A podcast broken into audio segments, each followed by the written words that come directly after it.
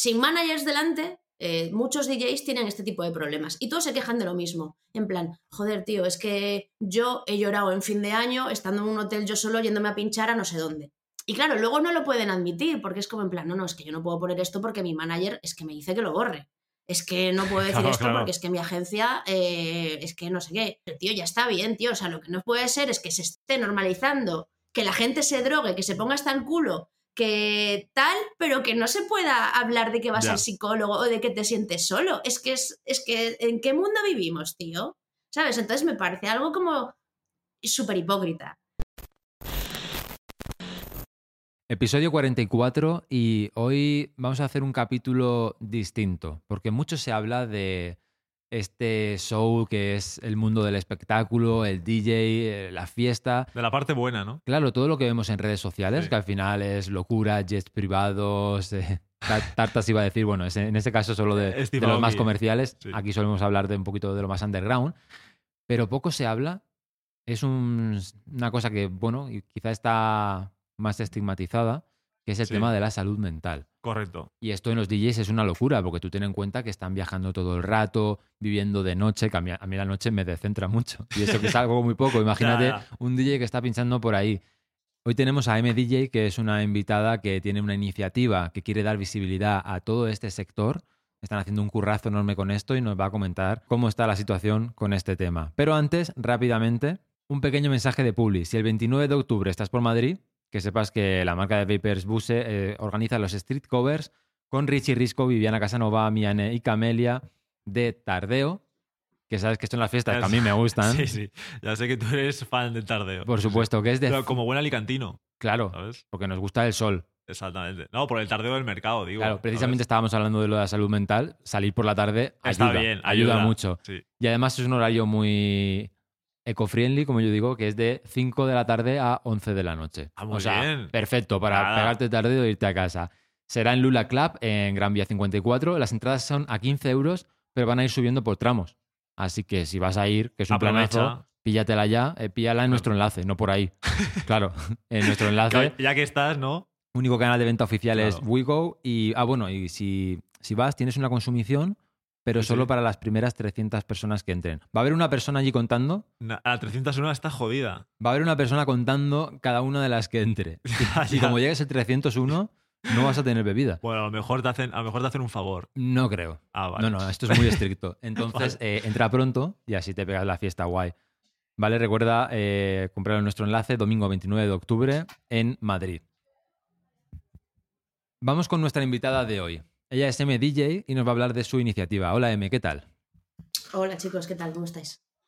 Pues nada, muchas gracias por compartir este trocito de tiempo con nosotros y por toda esta iniciativa que da visibilidad a los artistas, porque yo entiendo que si ya a nosotros nos pasa que cuando sales mucho, pues esto de la ansiedad se nota y al final es un poco el loco cuando habla de esto porque parece que está un poco mal o es raro hablar de, esta, de este tipo de sensaciones. No sé tú, bueno, sabemos que tú has tenido una experiencia personal fuerte con esto. ¿Nos puedes contar algo sobre eso? Sí, bueno, eh, yo salí del armario en el 2015, ¿no? Con el tema de la ansiedad, ¿no? Ya publicando un libro sobre el mundo del DJing y hablando un poco de mi experiencia, ¿no? Con, el tema de los ataques de pánico y, y un poco eh, ataques de pánico antes de un bolo. Eh, un poco era el contexto, ¿no? Donde, donde yo empecé a hablar un poco sobre mi, mi experiencia. Pero ya con el tiempo, en redes sociales, pues yo eh, como que mm, a mí me desahogaba mucho cuando iba, pues, por ejemplo, a pinchar sola a un sitio donde no conocía a nadie y empezaban esos nervios mm, previos a la actuación o incluso después de un bolo, cuando ya me volví al hotel y, yo mm, no tenía ganas de, seguir la fiesta o, o, me encontraba como un poco desubicada, ¿no? Porque tenía más ganas de estar en mi casa que de seguir la fiesta o de, no sé, eran como unos sentimientos más de, de, sentirme desprotegida, por así decirlo, ¿sabes? Desprotegida en el sentido no de, de sentirme como que me fuese a, pasar algo, sino de mm, desubicada, quizá. O cuando llegas a un grupo de gente que, que, no sabes cómo entrarles y te sientes también un poco, un poco sola, ¿sabes? ¿Entendéis un poco el símil o, Sí, sí, o sea, también estabas como empezando a, perder el, el gusto por ello, ¿no? O sea, como que ya no, tenías, no, tenía sentido, ¿no? Para ti. Por ejemplo, sí. Entonces, también cuando llegas, llevas mucho tiempo en esto, ¿no? Me- te empieza a pasar que, que- que te aburre incluso, ¿no? De, de que ya. Ya. no tienes tantas ganas de conocer a gente o de te apetece más irte a casa a ver una peli o, o estás también... eh, hay un salto generacional también, cuando te dedicas, llevas mucho tiempo y ya tienes unos 40 años y la gente que sale, pues se le sacas ya unos 20 años y tal, pues hay un salto generacional, pues a que a lo mejor te, te, te apetece más pues irte a casa. Pero bueno, no estoy, o sea, son muchos casos, el abanico es muy amplio y no solo es la soledad, que también puede haber eh, otro tipo de causas, ¿vale? Pero sí que yo en el 2015 pues eh, saco un libro, eh, empiezo hablando de, de mis experiencias personales y yo cuando voy a pinchar a algunos sitios y empiezo a, a notar que, que no me apetece irme con el promotor a la cena, que no me apetece irme después a tomarme unos chupitos o irme de after o lo que sea con, con el promotor de la sala y o a puerta cerrada, ¿sabes? Lo típico Mm. que, que cuando ya se acaba la fiesta y nos quedamos, eh, pues la gente de, de la sala eh, a recoger y a quedarte un rato de palique y lo que sea, pues eh, lo hacías hace 15 años, pero ya últimamente, pues que no te apetece, tío. Y empiezas a notar que te empiezan a excluir, ¿no? Y es un poco raro, porque es como en plan de, hostia, tío, eh, empiezan a excluirme porque no me apetece eh, quedarme con ellos, drogándome y bebiendo con ellos, tío. Y, y es. Está feo, ¿sabes? Es como. Está feo decirlo, pero también está feo eh, que te excluyan porque. Claro, al final no es te apetece. lo que están haciendo ellos y están acostumbrados y si de repente no participas en eso, Ya. pues dicen, eh, entiendo, ¿no? Que al final la reacción es apartarse o, o excluirte, lo cual es una pena, porque al final, claro, dices, o juego como ellos o me siento rara aquí. Y te están quizá Claro. forzando a hacer eso. Te están forzando. Es que está. es- eh, otra de las cosas que, que- que quería comentar es eh, qué tan naturalizado o tan normalizado está el tema del consumo de alcohol y drogas, pero qué tan raro es decir que vas al psicólogo y que te digan, joder, es que tienes problemas, es que eres una persona débil, ¿no? ¿Sabes? Es que me ha llegado a Ya. pasar, por eso te digo, ¿eh? Claro, de- Eh, De, de todas maneras, perdona que te corte. eh, sí, También el dejar de consumir alcohol y, y beber también está como. mm, O sea, es una locura. O sea, porque en mi caso, por ejemplo, eh, dejé de beber alcohol y las primeras veces era como que estaba loco. O sea, Sí, sí, sí, estaba, sí, totalmente. estaba, Totalmente. estaba loco. O sea, decía, ¿pero qué hace? Está, no tiene sentido. Sea, o sea, yo digo, pero a ver, déjame en paz. O sea, ya me he acostumbrado, ¿no? Pero no sé cómo ha sido tu, tu caso. Yo llevo 11 años sin beber, soy astemia, ¿vale? Eh, pero ni en Navidad ni nada. O sea, quiero decir, algún chupito me he tenido que tomar, pero casi forzada, in- incluso, pero para ligar. O sea, que lo típico, que viene alguien y te quiere invitar a un chupito y, y- y- a lo mejor mm, dices, bueno, a ver, mm, mm, quiero gustarle a esta persona, voy a tener que tomarme un chupito, pero para que no se piense que, ¿sabes? Que no, pues cosas así. Es de- la- lo, lo- lo- lo normalizado que está el tema del alcohol. El otro día estaba pinchando también en una fiesta y el DJ anterior sacó una bandeja con chupitos para invitar a toda la gente que estaba pues eh, detrás de la cabina, ¿no? Como en la zona VIP. Y claro, el, chico vino como súper majo, en plan, con la bandeja de chupitos, y yo le dije, no, tío, es que no bebo.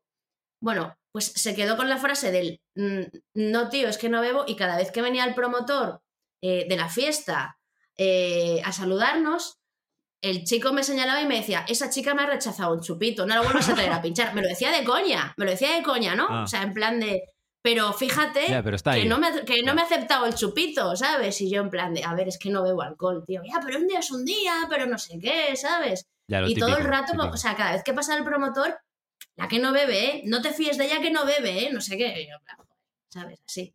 Sí, Sí. como la típica frase Sí. de si no le gusta la cerveza no es de fiar, ¿no? Y este tipo de Claro, cosas pues que, un poco por que están rollo, sí, muy normalizadas, pero luego es de coña. Yo, bajo mi experiencia, porque yo luego seguía a José también, dejé de beber. Es verdad que de forma muy esporádica, esporádica lo hago, pero no es lo habitual y puedo salir una noche sin beber perfectamente.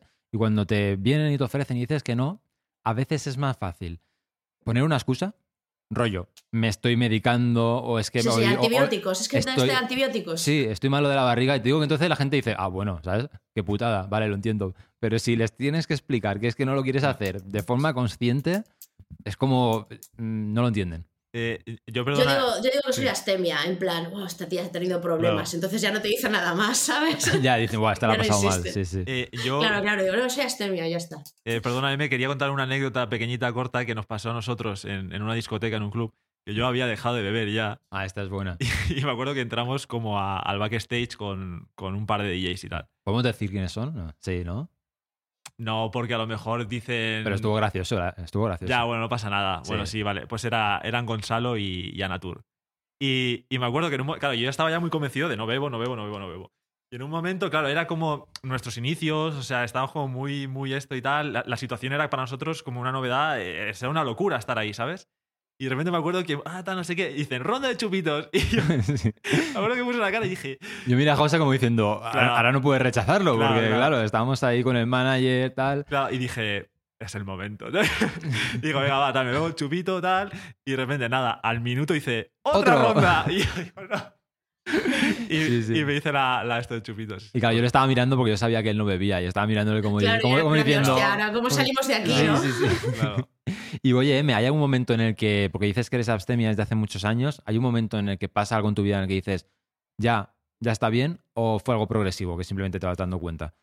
Eh, no, eh, hubo una época, hubo un momento en mi vida en el que dije, no, eh, lo tengo que dejar. Eh, fueron varias cosas, ¿vale? El primero fue que yo me profesionalicé, o sea, empecé a profesionalizarme en el tema del DJing.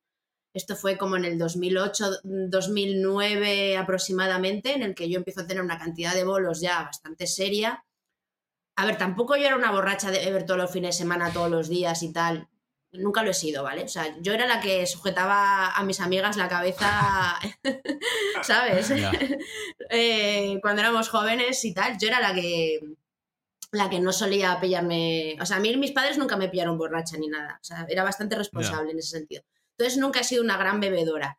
Después, me sentaba mal, las resacas eran horribles. Por cierto, vuestro, he visto vuestro podcast de, del las milagro de la resaca este que, Ajá. habéis- que ha de- sacado el chico. El de. Gonzalo, sí, sí. El de Gonzalo, sí, sí, sí. O sea, eh, lo, se lo pasaré a mis contactos que, que les le, vendrán bien. Un poquito de back to Le, life. le vendrán bien, le vendrán bien. Eh, pero luego también eh, hubo una, un par de cosas que sí que hicieron hasta aquí y fue que yo empecé a, a sufrir ansiedad y ya empecé a medicarme y me dijeron, "Mm, no es compatible eh, el tema de beber y medicación. Y, y bueno, y luego fui, fue, es graciosa la anécdota, eh, no es que esté orgullosa, eh, pero fue que me subí a una cabina eh, con una botella de Jagermeister en, unas- en una cabina que había que subir por unas escaleras, bastante difícil de acceder a ella y tal. Y bueno, recuerdo que subí con la, con la botella, pero ya lo de bajar lo vamos a dejar ahí porque no. Es que te arriba. esa botella las carga el demonio. Sí, sí, joder. Eh, sí, esto ya te digo, fue como en el 2008 o una cosa así. Y ya esa fue la, la- la vez que dije, mira, mm, no merece la pena esto. Esto Ya. para mí ya no. Porque, no. eh, M, ¿cuáles dirías tú que son las consecuencias más comunes, o sea, de, de este ritmo de vida? La ansiedad entiendo que es la, la principal y la. Y la, y- la Para, o sea, ¿te refieres a este ritmo de vida? ¿Te refieres a, a los DJs en general, DJs Sí, productores, las consecuencias en- so- sobre la salud mental, ¿no? Sí, tanto viaje, bueno, tanta no, no le pasa a todo el mundo, pero sí que es cierto que los la gente que se dedica a la industria musical al- al- a, a nivel artístico, aunque también, eh, no a nivel artístico, sino a nivel gerente de industria musical, también eh, em, lo- lo- los, los puede sufrir, ¿sabes? O sea, quiero decir, todo el mundo puede Claro. sufrir eh, eh, problemas de salud mental. Pero sí que es cierto que, que los que nos dedicamos a la música tenemos tres veces más problemas de salud mental que la, que la gente normal. Entonces, eh, ¿cuáles son los problemas? Eh, los productores, por ejemplo, suelen aislarse muchísimo más cuando, cuando están trabajando en el estudio, suelen acabar en problemas de depresión, eh, aislándose mucho, consumiendo, por ejemplo, fuman muchos porros en el estudio, beben mucho en el estudio, ¿sabes? Se- se- se- pues una lata de cerveza, que a lo mejor dices tú, bueno, pues son cuatro cervezas al día. Bueno, pero son cuatro cervezas al día, que a lo mejor cuatro cervezas al día no te las tomas en un día normal si no te vas de cañas con tus colegas. Pero tú solo en un estudio, fumando cuatro porros, bebiendo cuatro cervezas, oye, eso suma, ¿sabes? Ya, Claro. Entonces, y el eso de luego aislarte es el principal problema, porque estás tú solo en el estudio, ¿sabes? Y eso no lo acabas, no lo acaban viendo. Tarda mucho. El, el problema es el- la autoconciencia eh, que no existe en estos problemas. O sea, existe, pero no, no, se- no, se- no te acabas dando cuenta. O sea, tú no sabes que tienes un problema hasta que te das cuenta de ello, ¿sabes?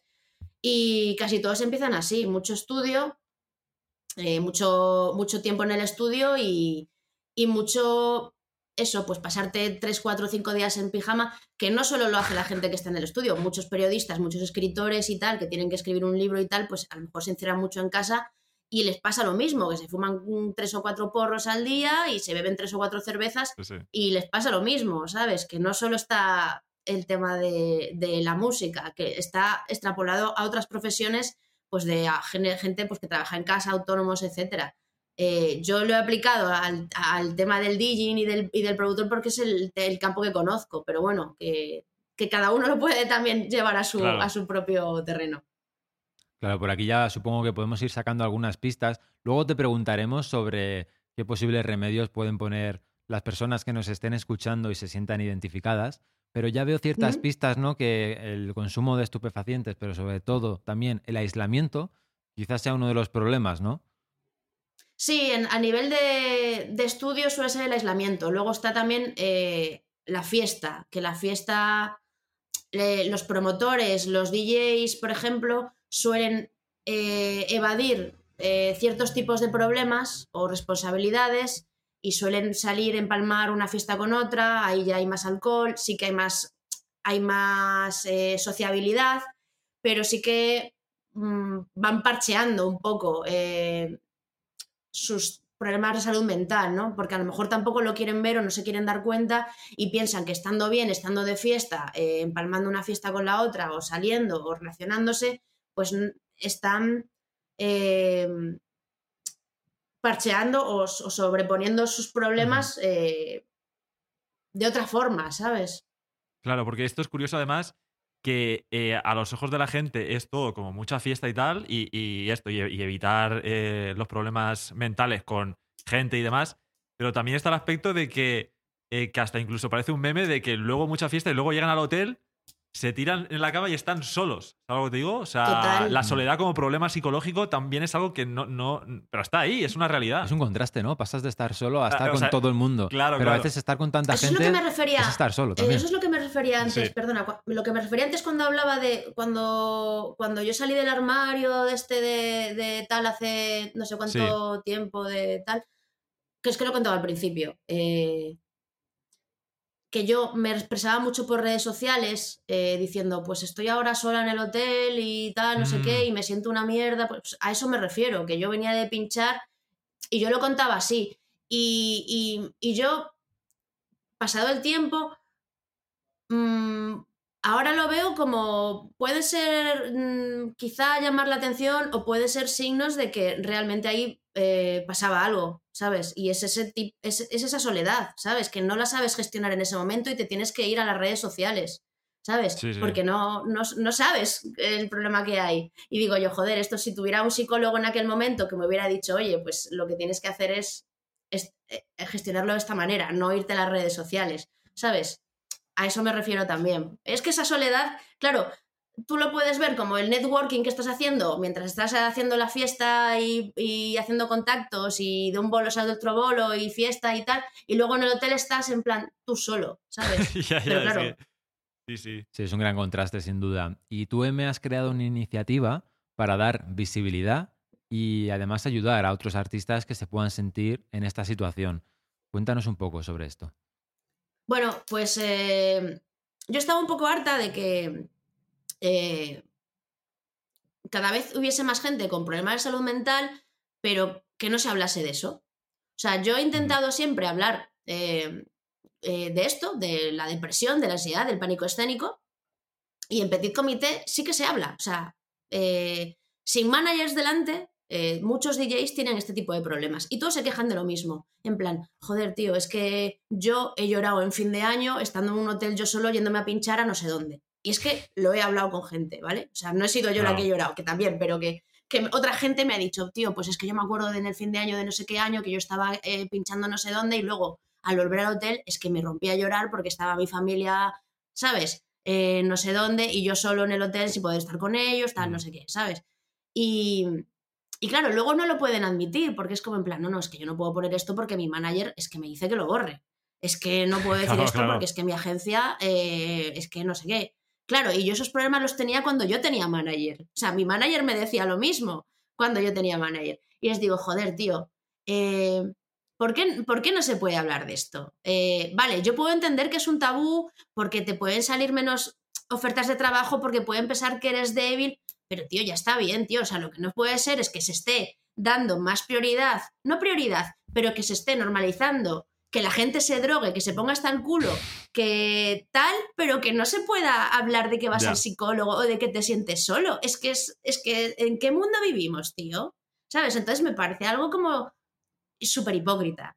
Entonces, coño, yo simplemente lo he hecho para que todo el mundo eh, pueda beneficiarse de alguna manera de este movimiento, que lo haga suyo y que lo, y que lo aplique a su, a, su, a su contexto, a su ambiente y a su, joder, a su, a su patria, por así decirlo. Patria me refiero a lo que le rodea, ¿vale? Mm. No a su, a su, hey, viva España, no, sino a su, sino a su, Sí, a lo suyo. ¿me entendéis, Sí, vale? sí, claro. A lo suyo. Entonces eso, que no, no quiero hacer tampoco en plan, lo he dicho, DJs y productores porque es a lo que yo me dedico, lo que yo conozco, etcétera, etcétera. Pero quiero que la gente no nos vea, joder, coño, que es que no es una debilidad, o sea, que es que la sociedad nos ha hecho así por algo, ¿sabes? O sea, eh, no es que nos haya hecho, hecho así por algo, o sea, queremos ser fuertes, ¿vale? O sea, Claro. necesitamos recursos para hacernos fuertes, pero no nos lo están dando, no Sí. nos están ayudando, a eso me refiero. Sí, el tema es que, eh, claro, yo pensándolo, digo, si estuviese en la situación de, de- de un DJ, ¿no? Como estos, eh, claro, digo, hostia, esto es una oportunidad que, que quizás solo tengo ahora, em, que a lo mejor dentro de unos años paso de moda o lo que sea, ¿no? Y entonces con, con esa mentalidad empiezas a llevar ese ritmo de vida siempre pensando lo mismo y a lo mejor o nunca pasas de moda o siempre llevas el mismo ritmo y, a- y al final nunca llegas a descansar, ¿no? Y es como una... Por ese miedo de, de- de no sé, ese miedo... Es que lo- yo vivo así, tío. que lo Yo entiendo, vivo ¿no? así, Porque yo vivo O sea, Claro. es- o sea, necesitamos el aprovechando dinero. la oportunidad, Claro, pero aprovechando, aprovechando, aprovechando, te has pasado la vida. eh, agarrándome a un clavo ardiendo. Claro, O sea, claro. yo me he pasado la vida. a- o sea, yo tengo miedo, o sea, mi miedo es eh, quedarme sin nada, quedarme sin curro, Claro. quedarme sin nada, pero claro. eh, me he pasado la vida intentando no soltarlo, tío. O sea, en el momento en que lo sueltes, ¿qué cojones voy a hacer con mi vida? Si no, haces- sé hacer otra cosa, ¿sabes? ya, ya, ya. no, no. Entonces, no, eh, yo empecé con est- en esto muy joven, en lo de pinchar, y la, la industria me absorbió enseguida. O sea, yo con 23, 24 años estaba ganando mucho dinero, estaba pinchando en Londres, estaba pinchando en el Festival de Benicassin, estaba pinchando en el Sonar, y todo vino muy bien. Pero claro, eh, yo en un año tuve que dejar de pinchar por mis problemas de ansiedad, porque yo realmente no sabía pinchar. O sea, yo de repente estaba en el top sin saber pinchar. Y digo, ¿qué cojones Hostia. o sea, yo no, yo no puedo defender lo que valgo, porque no lo valgo, o sea, quiero decir. Yo tuve mucha suerte. Ujú. Esto quizá O sea- también tiene que estar relacionado con el famoso síndrome del impostor, ¿no? Que a lo mejor te has, No, pero yo, has yo es que era una puesto. impostora, o sea. lo tienes claro. No, no, pero yo lo era, Era yo lo real, era, o sea, no quiero era decir. real. Yo era una impostora real, tío. Yo piensa que Ya. yo mm, fui a, pi- a pinchar al festival de, eh, de Benicassin eh, sin tener ni puta idea de lo que era un BPM prácticamente, ¿sabes? Yo tuve mucha suerte. Hostia. O sea, también yo te, di- te digo que yo, yo vengo del indie, yo estoy en el indie y no tiene nada que ver con la electrónica. O sea, en el indie nadie, casi nadie sabe pinchar, ¿sabes? Ya, que no hay tanta O sea, competencia hay- en ese sentido, quizá. No, no, competencia hay muchísima, muchísima competencia, hay mucho ego, igual que en la electrónica, igual que, ¿sabes? Hay mucho ego. ¿Por qué? Pues porque, porque joder, tío, ser DJ es el trabajo más fácil del mundo, en la- en- como quien dice, ¿sabes? Eh, dentro del indie me refiero, no te, están, no te están juzgando como te pueden estar juzgando en el tecno, ¿sabes? Claro, claro. Aquí sí que hay mucho pureta, hay mucho. Me gusta que hables de una forma tan clara. Y el haber visibilizado todo esto, finalmente, tus miedos se han cumplido. ¿Tú crees que te ha afectado negativamente a tu carrera? ¿O por el contrario, te está yendo bien, a pesar de que Ah. todo el mundo sabe que tienes estas iniciativas y de que has pasado estos problemas de salud mental? A mí me está yendo bien. Eh, he pasado por, por, por, joder, pues como una montaña rusa. Eh, cuando he tenido problemas de depresión he estado peor y tal. Me han dejado de llamar de algunos sitios en los que me llamaban asiduamente que yo lo entiendo, ¿eh? porque yo era como una bomba de relojería, tío. Arriesgarte a traer a una persona que tiene problemas de ansiedad, que no sabes cuándo le puede dar un ataque de ansiedad, pues evidentemente, mm, si, tú eres un, si tú eres un promotor, eh, el otro día puse un ejemplo, a ver, ¿tú qué prefieres? ¿Llevarme a mí o llevar a Ricardo Villa, Villalobos? Que, joder, vale, eh, se puede poner hasta el culo, pero te va a Pues ofrecer no un pues- fiestón, ¿sabes? Ya se iba a decir, a ver, Bueno, con Villalobos concretamente igual no sabes si, si llega a cabina. Bueno, pero, pero es que la gente ya lo sabe eso. Ya, sí, es, ¿Sabes? es su personaje también. ya. Claro, a eso me refiero. O sea, la gente dice, bueno, pues eh, o sea, el promotor va a ir a por Ricardo seguro, no va por mí por, por- porque dice, joder, es que por muy guay que pueda hacer la sesión M, eh, igual le da un ataque de ansiedad y lo tiene que dejar la mitad, ¿sabes? Entonces, prefiero llevar a Ricardo Villa- Villalobos aunque se pille el globo de su vida, ¿sabes? Es Claro, que pero, me da igual. pero porque quizá piensa más en la venta de entradas, ¿sabes? Y no tanto en que. Porque a Villalobos, o sea, sinceramente, y, y sin, sin querer ofender, creo que a lo mejor también pueda pasarle algo así con, con la vida que lleva. No sé si la lleva Mm. actualmente. Pero como sé que va a vender, me va a llenar el evento y tal, o a lo mejor es una inversión, ¿no? De decir, vale, me la juego y tal, porque sé que me va a vender las entradas. Pero. Concretamente Villalobos, a lo mejor. Es que eh, no es el mejor ejemplo, ¿no? A lo mejor. no lo sé. Pero- pero- Vale, igual no es el mejor ejemplo, pero- pero, quería poner un ejemplo de alguien que se pusiese, que se pusiese muy hasta el culo, ya. ¿sabes?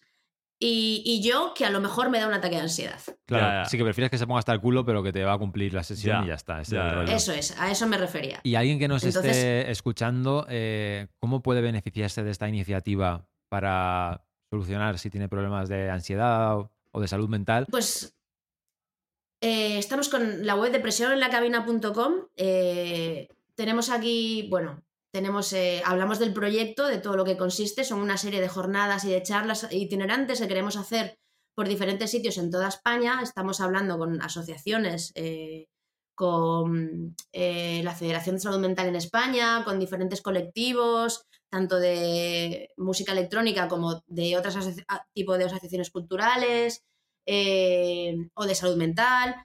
Tenemos también en la página web eh, una serie de recursos, tenemos eh, dónde vamos a dar eh, las diferentes charlas y tenemos una sección de ayuda pues para que también estamos hablando, como decía, con eh, expertos en salud mental para que asesoren a la gente que lo necesite.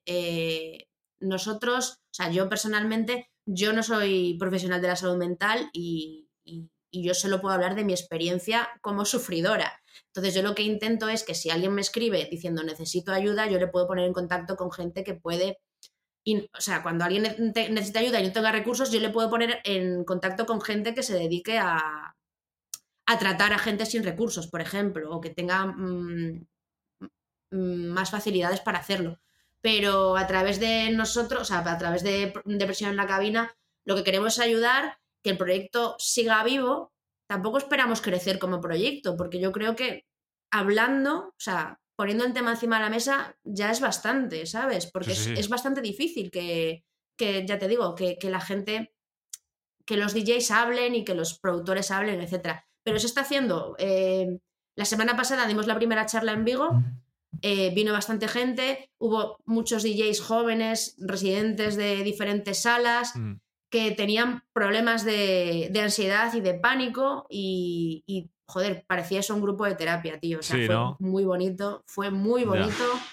Y, y se necesita sobre todo eso, una red de apoyo y comprensión, porque hay gente que todavía no lo entiende, tanto de promotores como de público como de DJs. Entonces, ¿sabes? Es una unión a tres bandas y, y joder, yo creo que eso es lo bonito, que, que, que, que se, que se entiendan las, eh, todas las partes y que se apoyen, tío. Y, y eso es, eh, a, a, mí con eso me conformo y, y, ya está. Y también se está proyectando el corto de el documental que, que hicimos hace en el 2019, antes de la pandemia. Uh -huh.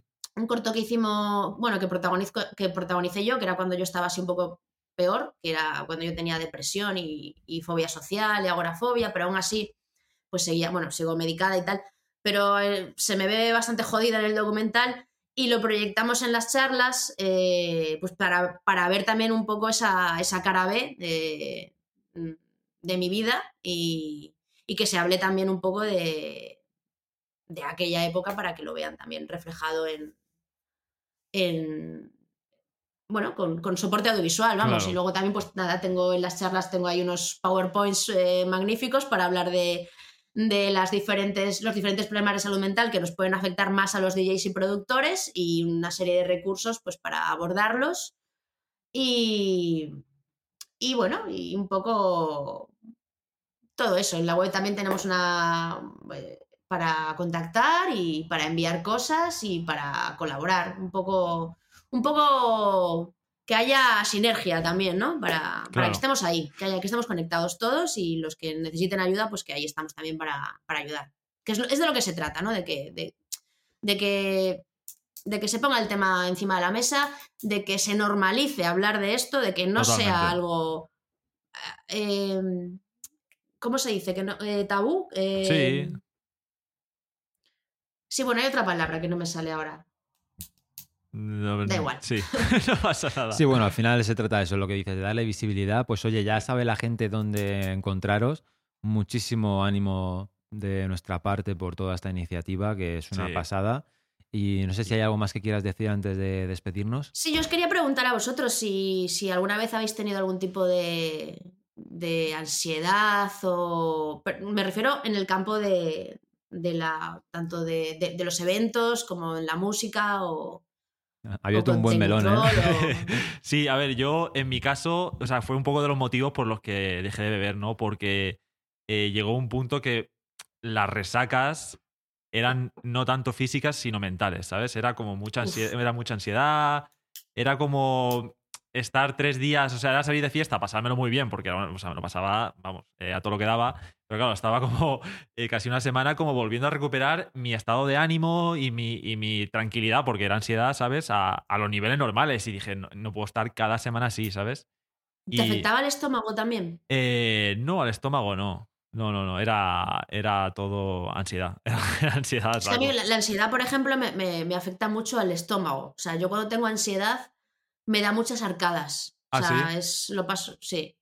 O sea, somatizo tanto, Mm. somatizo tanto los nervios que me afecta mucho al estómago y tío, y es como en plan a veces incluso coger aire, ¿sabes? El, el- el rollo que te dicen de respirar profundamente y tal, pues me da arcada eso, tío, y, Hostia. entonces para tranquilizarme lo paso muy mal. Mm. Qué fuerte. Sí, sí. Bueno, Sí. yo también tuve ahí mi época de ansiedad. Fue más con los, Todos, con los 20 o así, ahora estamos en los 30. Y esa época que salíamos mucho de festival, Bueno, bueno, los 30. varios días, claro. varios días seguidos, y llega un momento en el que, pues además fue en un festival, me acuerdo, fue en el Summer Story en Madrid, Sí, me que llega- llegamos al hotel. Yo fui, yo fui un año a ver a Nina Kravitz ahí, tío. Hostia. Sí, pues nosotros fuimos varias ediciones y creo que fue en la última en la que estuve, eh, no sé, me dio ansiedad. De repente yo desconocía qué era la ansiedad.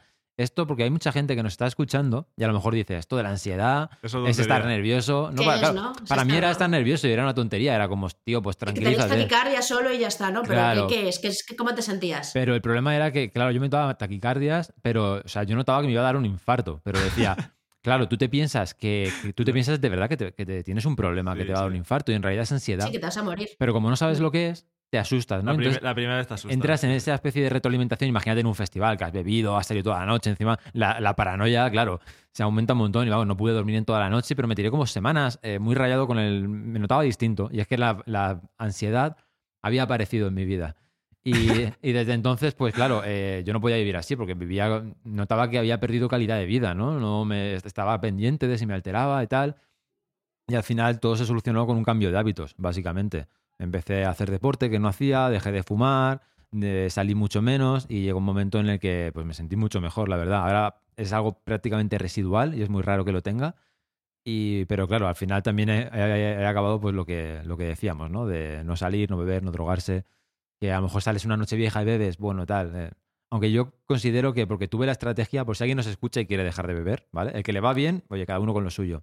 Si alguien lo quiere dejar, esto de dejarlo poco a poco, a mí no me funcionaba, porque si tú dices, vale, no bebo un mes, pero luego el mes siguiente te pegas una fiesta de, de locos, acabas súper jodido igual.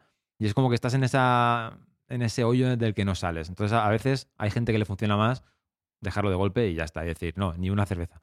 Sí. Pero bueno, ahí queda eso, ¿eh? También si hay gente que sale y se lo pasa muy bien No, no, y, y se bebe dos cervezas y le sientas fenomenal. Entonces, bueno, al final yo creo que es tener conocimiento, saber hasta dónde puede llegar uno Sí. y, y nada. Tampoco quiero dar consejos a nadie, cada uno con su vida. Claro, sí, sí. Pues nada, M, muchísimas Bueno, gracias por este momento con nosotros.